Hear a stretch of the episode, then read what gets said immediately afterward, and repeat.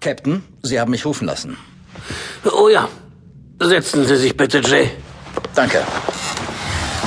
Ein Tee? Sehr gern. Vielen Dank. Dr. Kepler hat Ihren Bericht über die Vorfälle auf dem Dschungelplaneten eingereicht. Darin schildert sie ziemlich eindrucksvoll den Kontakt mit ein paar nicht ganz harmlosen Tieren. Die Raptoren. Unglaublich aufdringliche Biester. Als Haustiere wirklich nicht zu empfehlen.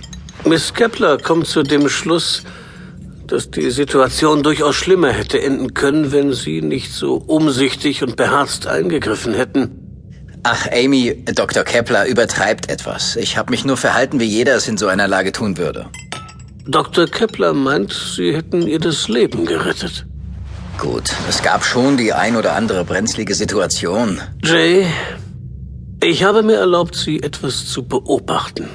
Ihr Verhalten, seit Sie hier Gast an Bord der Skyclad sind. Als diese Mission vor drei Wochen begann, konnte wirklich niemand ahnen, mit welchen Problemen wir plötzlich alle hier konfrontiert sind.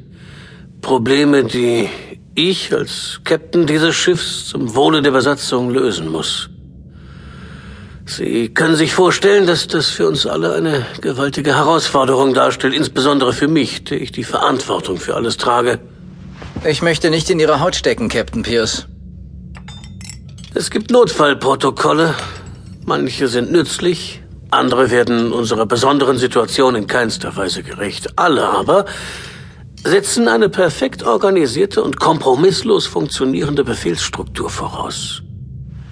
Ein Zivilist an Bord war in keinem Szenario jemals berücksichtigt. Verstehe. Sie wollen, dass ich mich aus den Schiffsabläufen raushalte, um die Effektivität der Besatzung nicht zu beeinträchtigen. Ich will Sie in die Crew integrieren. Sie wollen was? Jay, Sie haben bei mehreren Gelegenheiten großen Mut, Besonnenheit und einen klaren Verstand bewiesen. Ich biete Ihnen an, diese Fähigkeiten in den Dienst der Skyclad zu stellen. Ich weiß nicht recht, was ich sagen soll. Captain Pierce nestelte in einer der Schubladen seines Schreibtisches herum und hielt schließlich eine sorgfältig zusammengelegte blaue Schiffsuniform in den Händen, die er mir entgegenstreckte. Ich habe zwar als einfacher Captain keinerlei Befugnis, Sie in den Rang eines Offiziers zu heben, aber ich mache es trotzdem. Willkommen auf der Skyclad, Jay. Sie sind jetzt ein Lieutenant. Danke, Captain.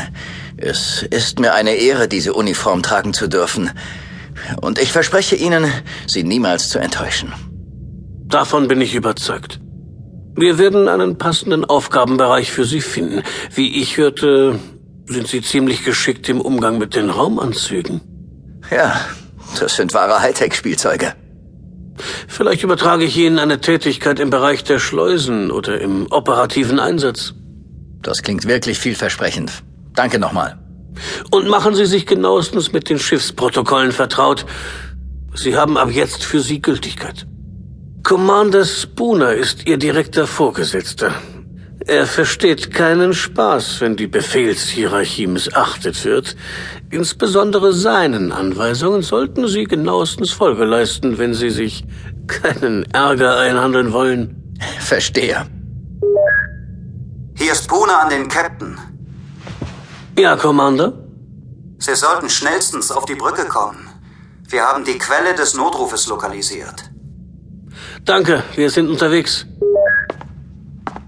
Also, Lieutenant Jablonski, Ihr Dienst beginnt.